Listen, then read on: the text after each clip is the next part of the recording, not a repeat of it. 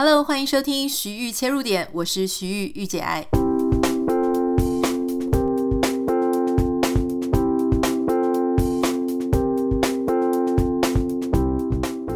欢迎收听今天的节目。今天想要跟你一开始要分享的是，我今天早上在瑜伽教室的时候，啊、老师就一边教我们做动作啊，然后他就一边跟我们讲了一个故事。这个故事我听起来蛮耳熟的，好像哪里有听过哈。所以如果你曾经听过，欢迎你可以告诉我。这故事蛮有意思的，就是啊、有一个女女人，还有一个女性，她要过一条桥，那她旁边呢也有走了两个啊和尚。结果这个和尚因为天天都在走那个桥哈，那个是个独木桥啊、不能说是独木桥，就是很窄的桥，所以他们走得很习惯。可是这个女人呢，她就觉得这个桥很窄，然后很高，她会害怕，所以她就转头跟这两位和尚讲说：“诶，这个这个桥太窄了，我很怕哈，我不太能够过去，能不能请你们扶我一下？”所以这个两个和尚呢，就一人帮她扶了一边，然后他们三个人就过桥。那这个过完桥之后呢，诶，他们把这个女生放下，那女生跟他们说谢谢之后就走了啊，然后这个。两个和尚要继续走他们要走的路，走着走着走着呢，其实其中有一个和尚呢，他就一直不停地讲说：“哦，刚刚那个女人怎么会这个这么简单的桥自己也没办法过呢？而且她真的超重的，知道我什么呃背她啊，我的肩膀很痛啊，然后闪到腰啊，就是各种抱怨。”后来另外一个和尚呢，就这样听啊听啊听啊听啊听啊，终于忍不住就告诉他的这个伙伴，就跟他讲说。三个小时前我就已经把这个女人放下来了，可是你到现在都还一直背着她。哇，你会不会觉得这个故事还蛮发人深省的？我记得我一边做这个动作，我已经忘了我那时候在做下犬式还是做什么动作的时候，我就听到这个故事，我觉得哇，很有哲理耶。因为说真的，我觉得我们人生啊，常常就是会遇到一些自己过不去的那种。结啦，啊，就是过不去的结，过不去的关卡。明明这个事情就已经过了很久很久，可是我们偏偏就喜欢去纪念。好，就是我们基督徒，呃，这个书上面有讲说，你很喜欢去纪念你自己的过犯，或是人家的过犯。好，所谓的纪念，就是一直不停拿出来重新温习、重新讲，包含把那些不开心的事情啊，就是一直留在你的记忆当中，或是一直不停的在传散出去，告诉别人就传讲。其实我自己也会遇到这样的事情哦。我自己时不时啊，有时候会还是把一些人生当中曾经很难过，或是曾经很难过的关卡，而遇到新朋友的时候，或是诶开始遇到呃新朋友变成比较熟的时候，我又拿出来重讲一遍。可是每次讲完，我就很后悔，因为这些事情呢，原本就像啊、比方说一一一个一条河里面，好，或是一个水面。原本呢，它可能很浑浊，刚下完大雨的水面不是都很浑浊吗？诶，等它放晴了之后，好几天之后，其实水就变得很清澈，因为所有那些沉淀的、混淆的东西都已经沉淀下去了。可是当我自己又去重新再讲一遍，或是重新去记得，然后一直跟别人讲，重重新这个情绪又开始、呃、很愤慨的时候，那会感觉这个湖面或这个水面，诶。明明就已经沉淀下去的东西，你又拿那个棒子啊，或是拿那个什么东西去把它搅乱，然后整个水又变得很浑浊，感觉这件事情从来都没有离开过你的生命当中，或是没有离开过你大脑里面哈。我常常在做完这件事情之后，我又会反省说，嗯，下一次我不要再讲这件事了，这件事情就当做是我最后一次讲这些事情。不太知道你会不会跟我有一样的啊镜头一样的症状哈，所以让我们一起学习，就从这个故事当中去学习，说我们要如何把心理当中、大脑当中、人生的生命当中的重担，我们真正的把它放下来，我们真正的让它，我们不能说它没有发生过，可是我们可以让它不要再扰乱我们现在。此时此刻，好不容易平静下来的生活。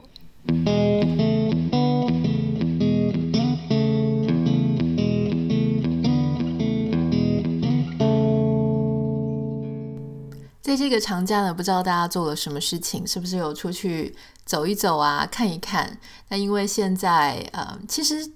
全世界都还是有疫情。那可能最近在啊、这个台湾或是在中国大陆地区，就是非常的啊、呃，可能就比较啊、更加严重一点了。就说那个确诊的数量新高啦。老实说，我我觉得不太知道应该怎么看待现在这件事情，因为我觉得现在这个事情有一点呃，西方国家跟这个亚洲国家呃状态上是有点不太一样的。好，如果你现在住在呃，欧美，你可能大概知道我在说什么，就是因为欧美一开始就已经在失控的状态，那这个失控的状态已经长达一年多，将近两年嘛，哈，呃，所以其实已经从这个失控当中慢慢的建立起自己新的秩序。那以美国现在来讲，哈，我不能讲整个美国，但是大致上，啊，特别是以加州地区来说，现在大家出门还戴不戴口罩呢？有些人戴。有些人不戴。在加州，其实它的这个，我记得两剂还是三剂以上的接种率是已经到百分之七十了。那从媒体当中，或者从身边的朋友哈，因为现在你知道，前一阵子还有 Insider 呃上面报道，我看我朋友他转发 In Insider 的。这个新闻上面还说，呃，南韩好像有个医生还是教授讲说，如果你现在还没有得到 COVID，那表示你是一个没有朋友的人。我记得之前很多呃有一些什么迷因啊，然后一些笑话也是这样子讲哈。那事实上是没错，因为我们在美国有非常非常多的朋友，几乎哦都是人人都得过 COVID，所以我就一直在想说，我是不是没有朋友，还是我根本没有发现我自己有得哈？就是没有就没有不舒服，你就不会去检测嘛。然后又没有要坐飞机，什么都没有检测，说不定谁知道？但是我希望是不要啦。总之，嗯、通常因为我们也打完三剂了，所以我就会觉得相对比较安全。哈，这个重症的几率或是非常不舒服的几率，从身边的人的情况，或者从呃，媒体的数据来看呢，其实已经降低非常非常非常多了，所以几乎我我们已经是恢复到正常的生活。所以大家也知道，我已经回到健身房已经一个多月了。那这个健身房呢，之前我记得在二零二零年，我就是那个时候美国刚爆发是二零二零年的三月中嘛，那时候我本来也有上健身房，那因为。其实台湾爆发，哎，不是说台湾爆发，应该说亚洲，就是在亚洲地区爆发的很早啊，台湾并没有。亚洲地区爆发的很早，所以然后我们又有那种很久以前 SARS 的经验，所以当时我的健身房我是报那种 unlimited，就是每个月多少钱你可以无限制上课的。那那个时候呢，我就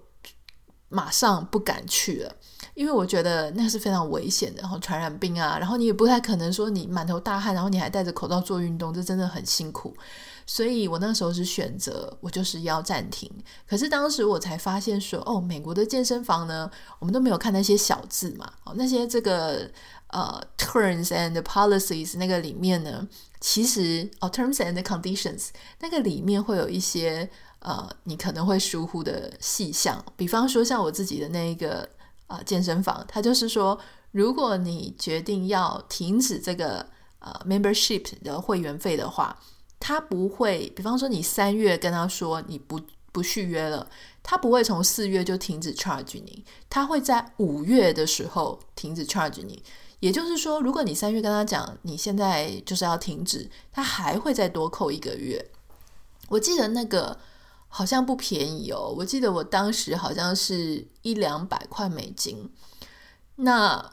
我就很痛苦啊，因为。他就问我说：“那他可以帮我做延期，延个半年？可是当时我们就想说，Coffee 可能不是半年内就可以结束的事情诶。那他还是帮我延好，但是我心里是抱着这一笔钱一定会浪费。那当时你知道，我我当时正在跟他讲说我要停止的时候，其实美国人在那个时候那个时间点应该是三月初，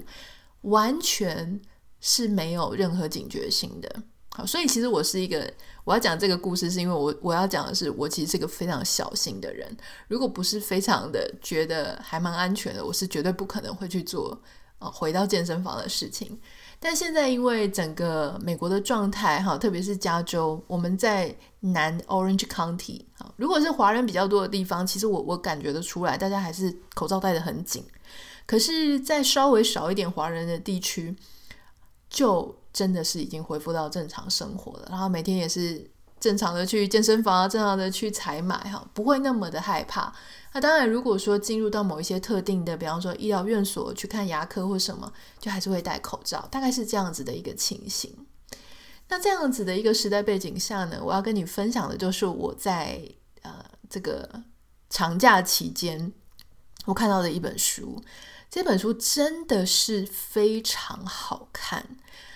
我我是一个非常喜欢看纪录片的人，哈，就是说比起呃。叙事就是那种虚构的故事，或是非虚构型的书籍。我其实更喜欢非虚构型的书籍，例如说像政治啊、经济啊、社会啊、商业等等的。那虚构就是说小说类的啦，文学小说类的。这个是以书籍出版书籍来分。那如果是在 Netflix 上面，或者是呃影片上那些影集啦，哈，就是啊、呃、一些。呃，编剧编出来的影集，虚构的，哈，那个就是，那就是一般的。那另外一边呢，就是像 documentary，就是说，比方说历史啊、地理啊、生物啊，或是一些，就是它是非虚构的。那我其实非常喜欢看纪录片，我甚至还订了一个在应该是只有美国的一个纪录片平台，叫做 Curiosity。哈，所以如果你喜欢看纪录片跟我一样的话，其实你可以订一下 Curiosity，我还蛮推荐的。上面有非常多好看的纪录片，像我最近正在看的是讲皇室啊，就是他皇室从这个维多利亚女王时代，好，那他怎么样子希望说欧洲不要再打仗了，所以他就想到说他可以让他的小孩、他的后裔哈去各国嫁到各国，或是娶各国的。啊，公主让他们有一些亲戚关系，就不会打起来。结果没想到维多利亚女王的这个如意算盘没有成功哈，就是在看这些王室他怎么样历经呃第一次世界大战、第二次世界大战，然后一直演变到今天的状况。所以这个是蛮有趣的。我越来越喜欢历史。好，回到我们要讲的说，我觉得哪一本书很好看呢？这一本书的名字叫做《疫苗商战》。啊，就这个疫苗商战呢，它是天下文化，它在中文版是二零二二年一月二十四啊，就是今年一月二十四，但美国版是二零二一年的十月中，所以你可以想象，在二零二一年大概呃十月以前，哈，这些所有疫苗的事情都有收录在这本书里面。那这本书呢，我为什么觉得它非常好看？哦因为其实还有另外一本叫做辉瑞的登月计划，那本我还没看，但是我相信我可能会比较喜欢这一本。原因是第一个呢，这本书它的作者，好，这个作者蛮厉害的，作者是啊、Gregory Zuckerman，那他是一个非常有名的，在《华尔街日报》担任特约撰述的一个作者，他曾经三次拿到财经新闻界最高荣誉的罗布奖。啊，他很会写商业的一些啊、交易啊内线啊，就是把它写成非常精彩的故事。那天下文化也蛮厉害的，他用了三个翻译哈，就是各自，因为他可能要抢快，所以他用了三个翻译，拼命的去翻不同的章节。那译者简介那边也很有趣哈，大家讲说哦，他现在是在念什么什么什么硕士翻译。翻译硕士的学程啊，在这个翻译期间接种了两次新冠疫苗，等等等等，蛮有趣的。好，这本书的特色，它并不是直接告诉你哦，莫德纳啊、BNT 啊是怎么样出来的，它是从啊、这个疫苗这件事情，疫苗整个产业它是怎么样慢慢变化的，因为我们以为。虽然说我们现在大家都是打了疫苗了，很多人都打，我不能说全部。我知道有一些人哈，因为种种原因，不管是信念啊、信仰啊，还是身体状况啊，或是疑虑等等，有可能正在收听的你不一定有打疫苗。我要讲的是，很多人打疫苗，然后并且觉得安心哈，感觉有受惠，这种心情，我们从来好像 没有特别想说，哎，对呀，那请问这一次的疫苗到底是怎么凭空出世的？我们好像就是很习惯科学家，然后就或是医学界某一天就做出一个非常厉害的成就，然后哦，所有的人都受惠，好棒棒。然后呢，有一些人可能就甚至还去买他们的股票，想说哦，这个股票会炒高。可是我更好奇的事情是，那这个东西是怎么出来的？那为什么在这个新冠出现之前，他们到底有这个东西了吗？还是还没有这个东西呢？这本书完全就可以解答这个问题哈。这本书它先告诉你，从一九七九年开始，好，到一九八七年，这个时候出现了人类的第一支疫苗。它会告诉你说，哈，做这个疫苗的产业呢，它到底是一个赚钱还是不赚钱的？疫苗当然大家可以想象，疫苗是可以救全人类的一件事情哈。疫苗里面呢，它当然是对抗很多病毒。那很多，比方说什么小儿麻痹症啦、艾滋病啊，或是各种呃这个疑难杂症。其实很多时候呢，你只要这个有机会可以诱发你的免疫系统，或是疫苗它能够帮助你产生这个抗体，那你就可以好能够去面对这一些各式各样的问题。那可是我们讲的很简单，但是科学家他在研发疫苗的过程当中，他其实有非常非常多挣扎跟很艰难的地方。讲一个简单的，很多疫苗，比方你小时候打，我们小时候打什么卡介苗还是什么，我们打很多疫苗啊，B 肝啊、肝炎的疫苗，你打了一次，很多疫苗是你打了一次，你这辈子不用再打了。所以对很多药厂来讲，疫苗它到底是不是赚钱的工具呢？其实真的要让药厂赚钱，应该是它要一直使用、一直使用、一直消费嘛。比方说一些慢性病的药啦，好，比方说一些呃很吸引人、会有惊人变化的药啊。可是对疫苗这种事情来讲，好啦，一个人一辈子打一次，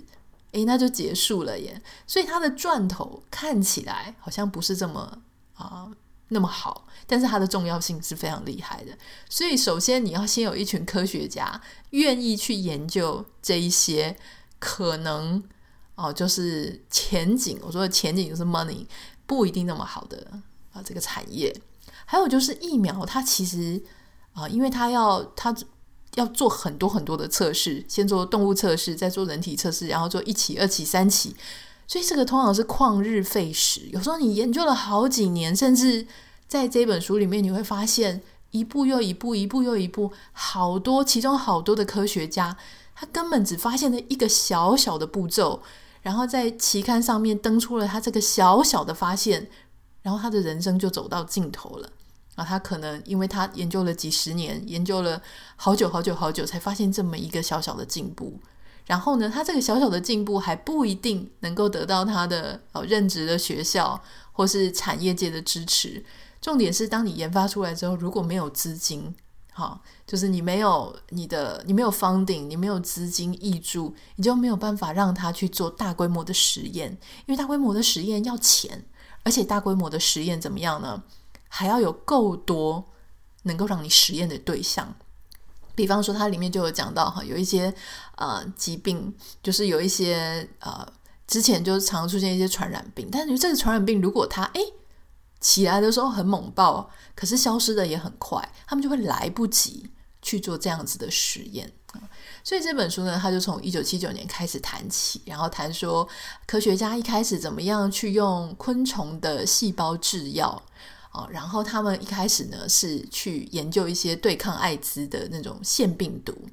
接下来呢，就有人开始觉得说，哎，如果我们的 DNA 好，从 DNA 到人体的蛋白质当中，中间有一个过程，好，它是 mRNA。这个 mRNA 呢，它可以把 DNA 里面的东西转成啊，就是到它等于是 DNA 到你的人体蛋白质里面当中的一里路。可是这个 mRNA 呢，消失的非常快，所以有一些人就在想说，那有没有可能他可以做一个比较好的利用，好让它变成药物，或是让它变成疫苗？就有人开始想要支持 mRNA。那我们现在当然，我们后见之明，哈，呃，就会觉得说，哦，mRNA 是我们这个时代很重要的一个，就是新冠这一次疫苗，哈，不管是 Pfizer、BNT。或是莫德纳它所采用的技术，我们就觉得哇，它好棒棒。可是这本书会告诉你，一开始 mRNA 的支持 mRNA 的科学家不停的被疯狂嘲笑，而且完全没有人信任这个东西。他们喜欢用他们原本的哦。就是腺病毒啊，或者一些其他的那种方式，传统的方式去对抗这样子的呃未来的疾病。所以 mRNA 呢，好像你投入你的时间，投入你的精力，投入你一切的你的信念，每天都在那边泡在那边做这个实验，会感觉很像笨蛋一样。好，那他这个书，我觉得就真的非常精彩。他就把每一段每一个时期为什么会有这个转折点，全部都这个。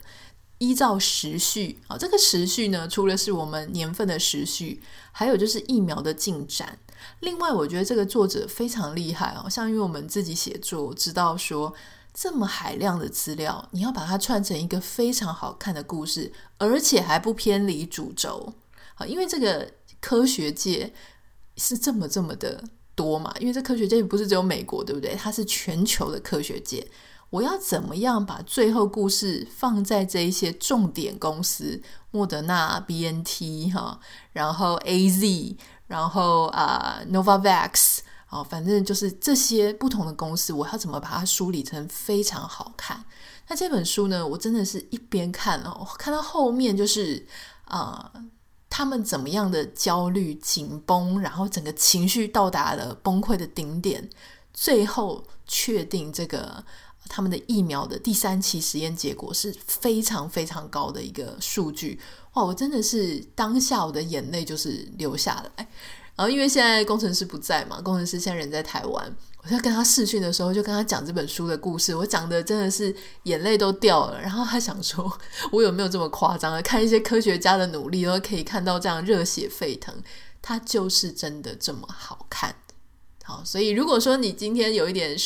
不是今天了，就是最近有一点时间呢，呃，可以欢迎你来阅读这一本书。我每次只要看到那种让我自己热血沸腾，然后真的是开开心到放不下手的这种书，我就一定想要跟大家分享。这本叫做《疫苗商战》，好，它的副标题是“新冠危机下 AZ、BNT、辉瑞、莫德纳、娇生、Novavax 的生死竞赛”。好，那如果说你很好奇，到底我们现在所打的疫苗怎么来的？啊，为什么小公司比大公司容易成功？诶，大家不要以为莫德纳或是 BNT 他们是什么大公司哦，事实上他们都在药厂或是生技公司里面，当时都算是小。为什么大公司没有成功，小公司反而成功了？我觉得这个真的很有趣。天下文化出版介绍给你。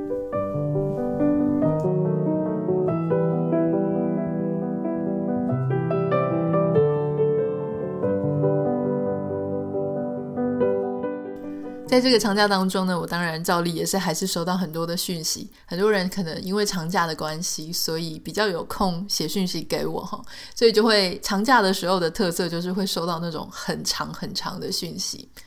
那我也是蛮开心的，很高兴大家有啊，就是蛮信任我的，就把很多的私生活啊、烦恼啊跟我分享。那我也知道说，也许文字上面的陈述，大家也是会打字打得很累，所以如果有机会能够对谈的话，其实我也是蛮开心的。我现在正在想说，因为美国有很多的那种 mentor 的制度，所以我在思考说，我是不是应该要开放一些，好，就是带着大家做 workshop，或是做一对一的这种啊。不管是 life mentor 啊，或是说能够让大家有三十分钟的时间、一个小时的时间，一对一的去讨论一些生活的问题，然后给你一些建议。那当然，这个东西我觉得它对我来说比较不像是 business，因为 business 通常我们会希望它能够量化，就是它能够很大量一对多的去啊、大量复制那个 revenue。可是事实上对我来说是每一次啊、一个。One on one 的，就像我之前做个人品牌的这个 one on one 的啊、顾问的时候，一对一的顾问的时候，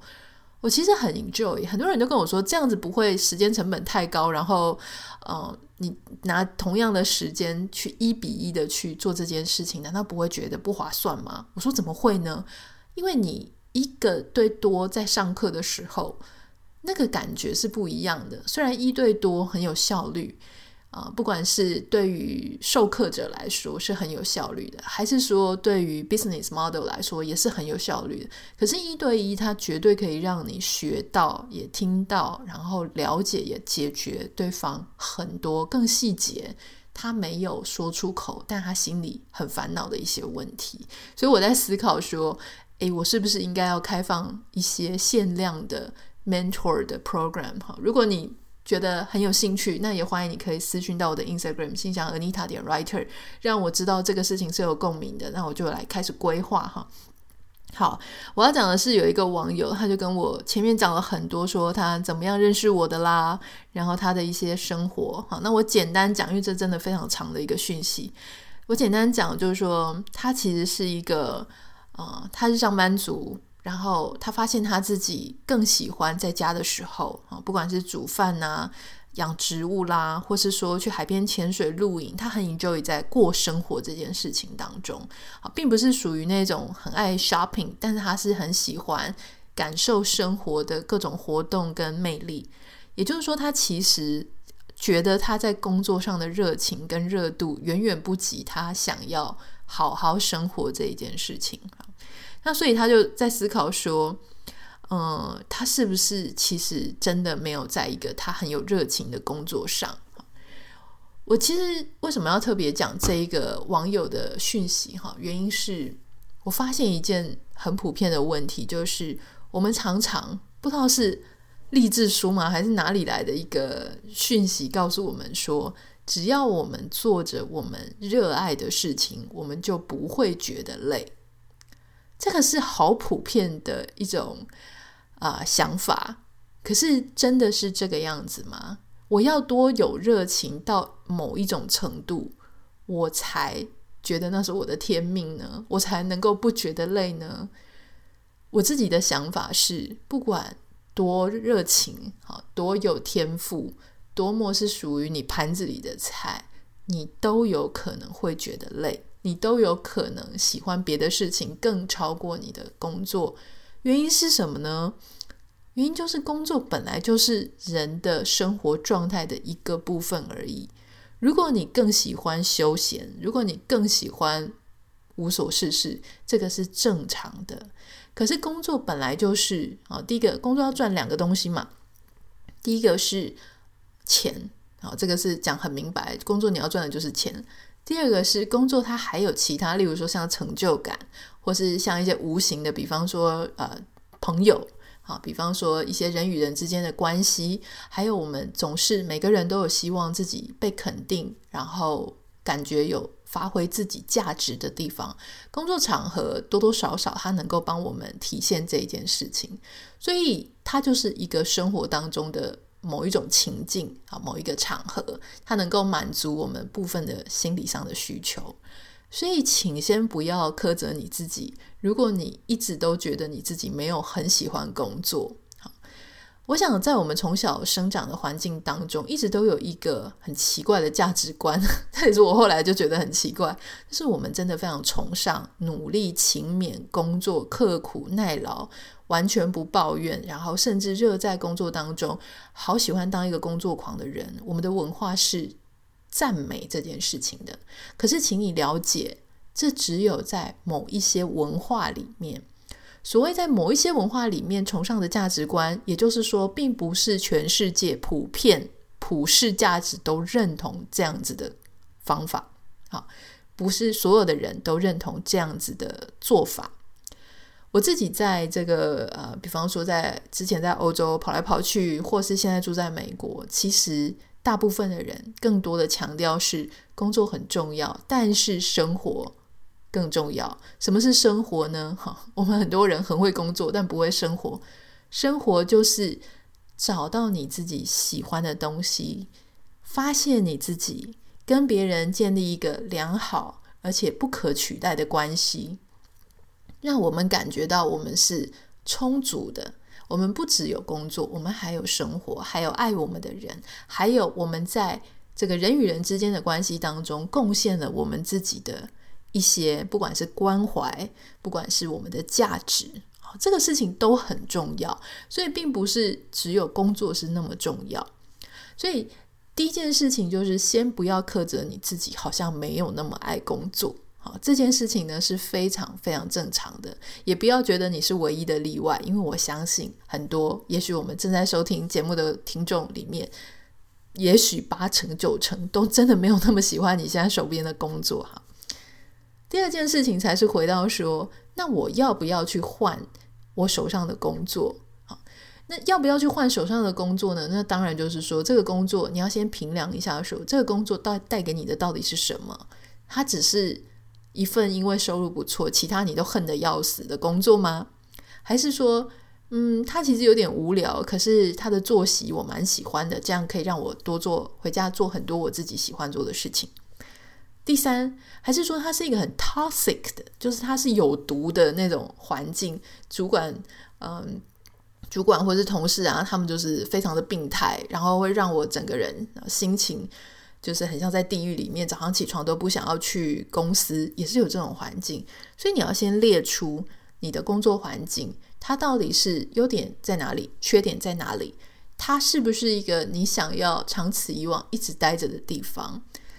另外有一点我想要跟大家分享，就是我们一直都会以为，哈，就是如果我找到我喜欢的工作，我就会一辈子的去做这个工作，这个就是我的 calling，这个就是我的天命。事实上呢，我觉得这样子的想法只对了一半。我们要去认识说，有些人他就是一个比较稳定的个性，他喜欢不要改变的，不要改变太多的环境。我相信每个人多多少少都会希望有一点生活当中一点变化，可是每个人对那个变化的波幅，就幅度是不一样的。有些人喜欢在同样的环境里面做些微的变化，例如说，在同样的公司里面，偶尔啊几年去做一些职位的轮调，对他来说他已经很满足了。有些人喜欢比较大的变化，他喜欢在同一个产业里面，但是一直跳不同的公司，好，不管是想要。啊，到处认识人脉好，还是说因为跳来跳去，他薪水可以加比较多，还是说他就觉得他想要收集所有的 厉害的公司，这是一种。还有一些人呢，他就是做了一个产业，哈，他可能像一个嗯实验精神吧，就是他做了一个产业，觉得哦，这跟我想象的不太一样，或者说我觉得我学的差不多了，我想要换另外一个产业看看，我希望在我人生有限的生命里面尽量了解。就是这些事情到底是怎么回事？这也是有可能。所以每一个人，我常常在讲说 diversity 啦，就是呃，人生物有多样性，人这个生物里面彼此也是有很多的多样性。有些人是适合这个样子，有些人适合那个样子。所以如果你刚好是一个喜欢变动来变动去。啊，或是说，嗯，觉得也许变动才是你的天命。我觉得你也不要苛责自己，不要觉得说，啊，我怎么好像永远都找不到我的天命。也许你就是一个很喜欢、很拥有实验精神的人。这个就是啊，不断的变动就是你啊的永，不能讲你的永恒了。这不断的变动就是你觉得比较舒服的状态。我觉得这个事情是有可能的。好，那我们也可以拥抱。这样子的自己，除非说你觉得不管是不变或是一直在变，造成了你心理上的负担，造成了你实际上生活的麻烦，这个时候我们再来想办法去调整一下。否则啊，就是我觉得我们不需要对自己心里的一些啊满意呀、不满意呀，就很苛责，因为太多时候，我觉得事情的难题是你明明想要那样做，但你的心里告诉你说：“哦，不行，那样做不够好。”这个时候，你应该发觉的事情是：为什么你的心里认为那样做是不够好的？为什么我觉得我去随便换工作，好像是我贪得无厌，或是我我没有耐心，我没有定心？这个想法它是怎么来的？当我们去了解、探索，说这个想法、这个价值观，可能是我的爸爸妈妈给我的，或是我曾经看过人家不好的例子，或是说，嗯，整个社会的氛围就是这个样子啊，哈。这个时候呢，你就可以重新去思考说：诶，那我是不是可以有机会跨越这样子的一个旧的思维的想法？我想跟各位分享一件事情哦，在亚洲的时候呢，特别是不管是台湾或日本或什么的，很多时候啊、在看履历的人，哈、哦，他会很在意一件事情，就是你在一个位置上面到底做了多久啊？我们都看当过这个看履历的人，我也会担心啊，就说哇，这个人 他每次都做半年、一年，他就走了，感觉是蛮没有什么定性的。诶，结果自己翻翻自己的履历，其实好像也没有好到哪里去，哈、